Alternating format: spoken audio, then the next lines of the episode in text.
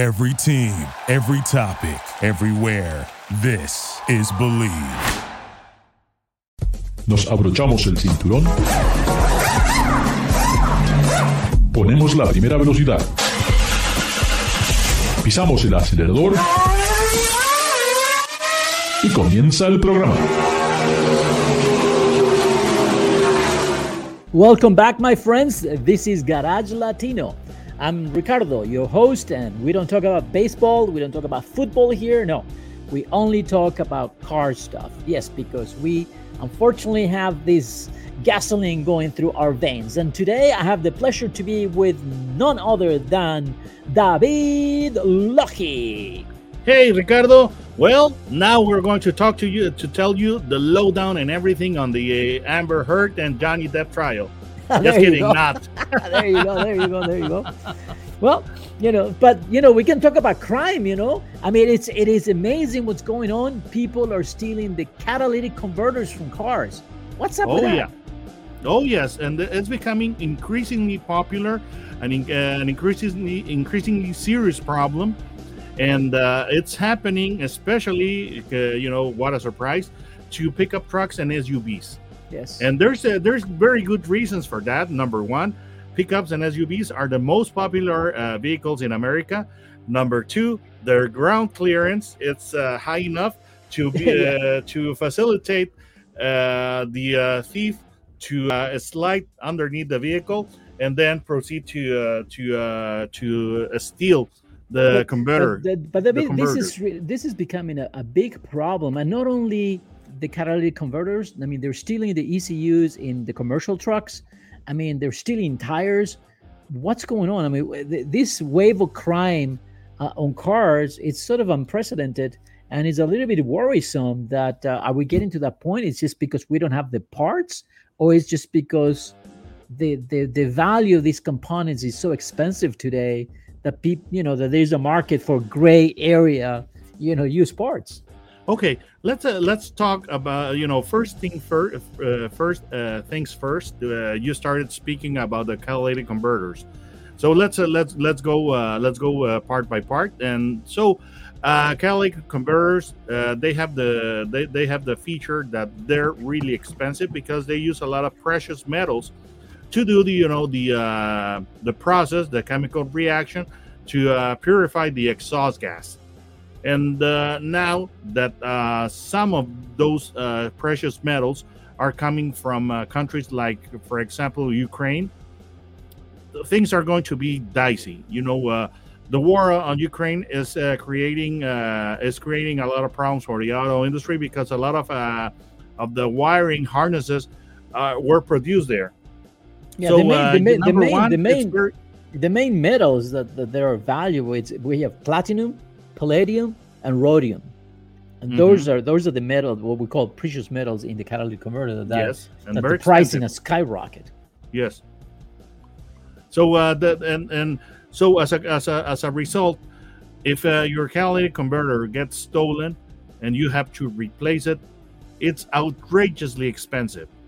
Okay, so uh, that that's uh, that's uh, what is uh, creating this problem, and like I said, uh, not this is not exclusive to SUVs and pickups, but those are the uh, vehicles that are especially being uh, especially uh, being uh, uh, hit uh, hard because Okay. it's very easy to get underneath one of those. Yeah, and and just to give a little bit of context, the ounce, the ounce of rhodium, right now it's up to twenty eight thousand dollars.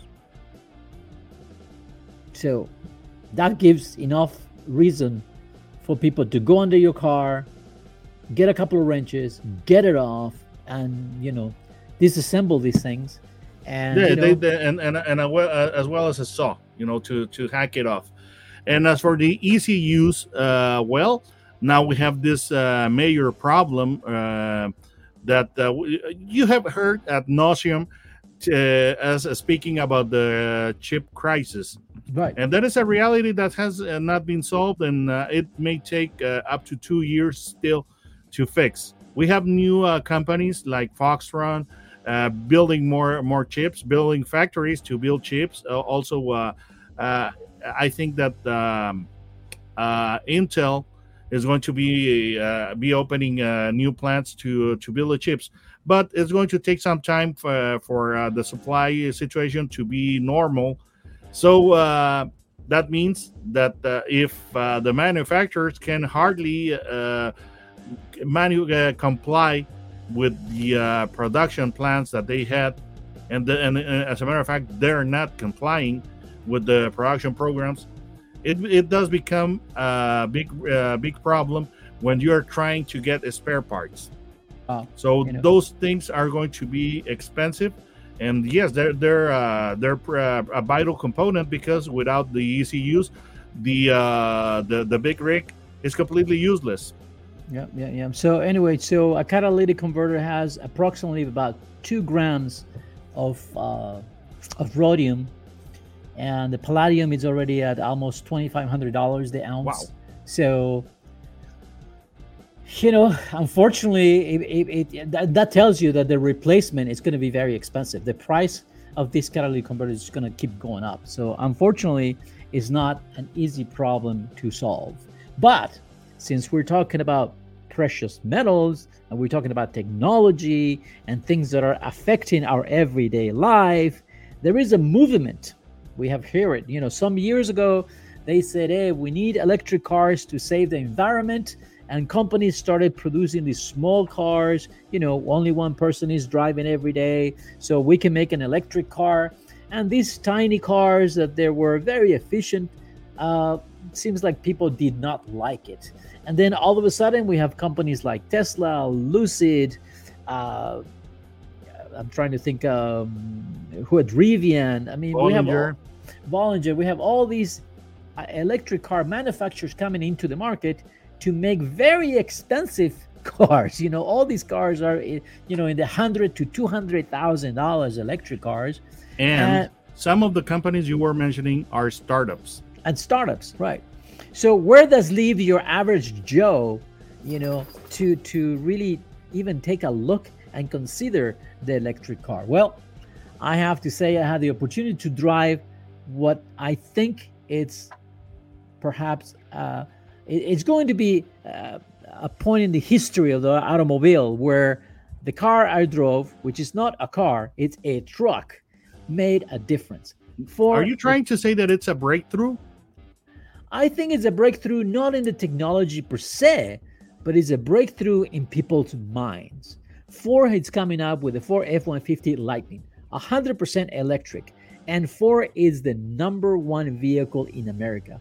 America, yeah, United States, it's a country of trucks, and you have the most selling truck now, bringing the electricity into to, to this mobility. But it is the same size; it's not giving up anything. There is no compromise.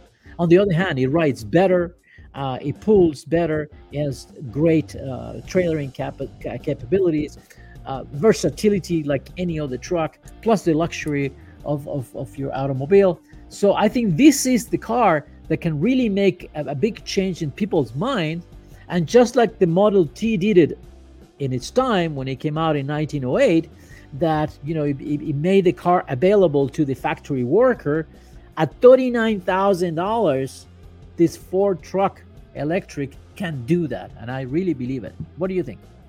Well, uh, yes, I think it's it's uh, it's uh, it's a really important vehicle because up to these days, uh, the electric vehicle has had this image of being just for the tree huggers, or you know, that's the way that they they call the right. These people are called, uh, you know, or nicknamed despisedly, and uh, now um, it's going to allow the electric vehicle to become uh, more mainstream. Because after all you are talking about the most popular vehicle in america which is the f-150 and a lot of uh, a lot of uh, of, of uh, pickup owners simply were feeling excluded uh, on the uh, electric on the electric race. And they they kind of hated the the elect the, the evs there's a there's this thing in the south which is the coal rolling and which is uh, you know uh, uh, stepping on the throttle of uh, of your uh, heavy duty diesel truck to uh, to have it emit a large cloud of black smoke to leave uh, you know the the EV owner you know uh, gasping uh, gasping its fumes and uh, you know uh, now that uh, and, and these people uh, are are not uh, pleased with uh, Teslas. They don't don't like them. They don't like them at all. But now since uh, you're talking about uh, the F-150 I think that uh, the the people doing the coal rolling are, are going to become more accepting of the of the uh, of the uh, EV like I said, I mean, the truck looks like a just like a regular, you know, uh, F-150. It's the same size, uh, the same versatilities, you know. I mean, so what, what I'm looking at is nothing that I'm not familiar with. I'm already familiar with this product, um, and when you drive it, that's what really knocked me out. It was like, wow, it's super smooth. I mean, you know, it's independent suspension. It has an engine in the front and engine in the back, so it gives it a 50-50 weight distribution, which makes it a lot nicer to drive. Ricardo, it's quick because it's about uh, a mid four second zero to sixty time. Oh, But, wow. uh, the you know, torque, I it- mean, we're, we're talking about over 700, 775 pound foot pounds of torque. So when you cruising, I mean, I was going 60 miles an hour and I'm going to pass the car. I touch the gas and all of a sudden I'm a 90 within a very short distance. It's like, wow, this is too fast. But Yes, and so It that's a handle- sports car acceleration. yes. And so, But Mhm. yeah, go ahead, go ahead. But what? yes, uh, the payload two thousand pounds, Which is towing great. capacity ten thousand pounds. I drove it. Very impressive. uh, you know, David, I drove it with a 9,750 pounds trailer. I did a loop of about 10 miles and I was impressed. It just pulled it with no big effort. Uh, you know, I, it was like, wow, this is better towing than with my own 2500 truck because there's no mechanical lag. You know, we don't have a transmission, we don't have a drive shaft, you know, we don't have the axles. So all that mechanic movement is gone. So it becomes a lot smoother when you're pulling. So I was very, very impressed. I said, I'm not trying to sell this vehicle. I think it's it's a vehicle that it's coming into the market without any type of compromise.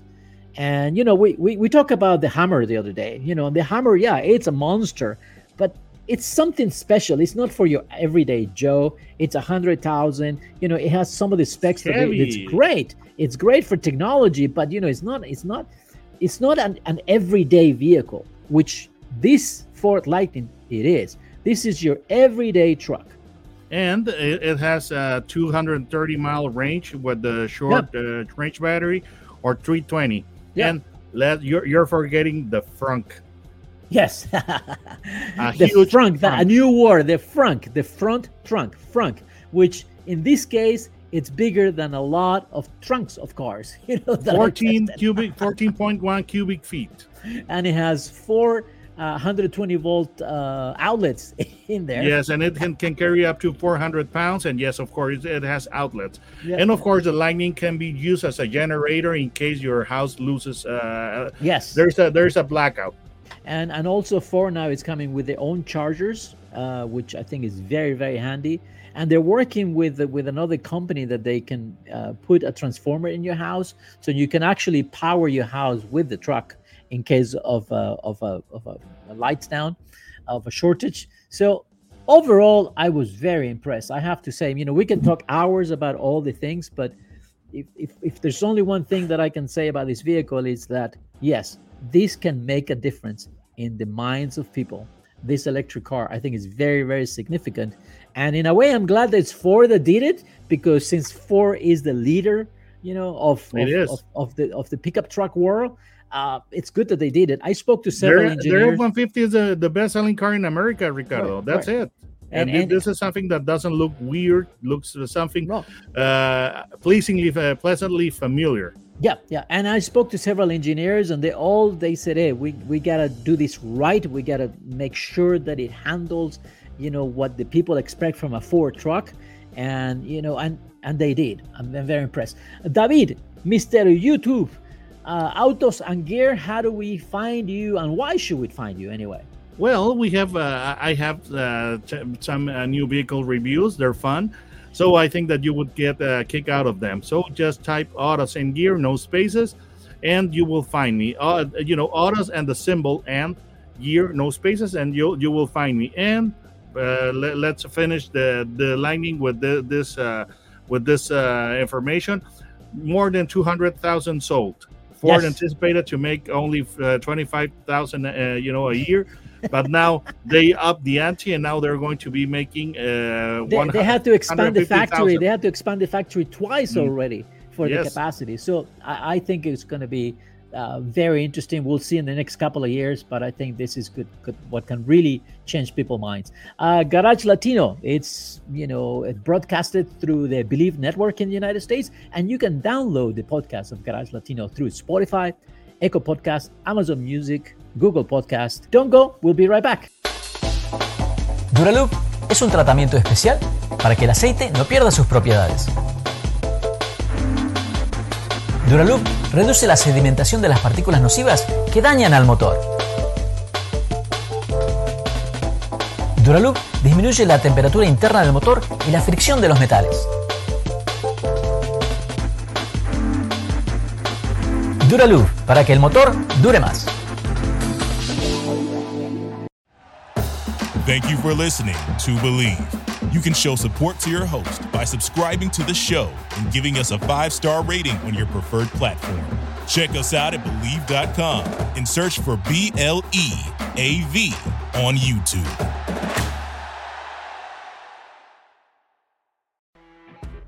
You know, when you're listening to a true crime story that has an unbelievable plot twist that makes you stop in your tracks? That's what our podcast, People Are the Worst, brings you with each episode. I'm Rachel. And I'm Rebecca. We're identical twins who love true crime cases that make you say, didn't see that coming, and we hate the people responsible for them. Listen to People Are the Worst now on Apple, Spotify, or wherever you get your podcasts.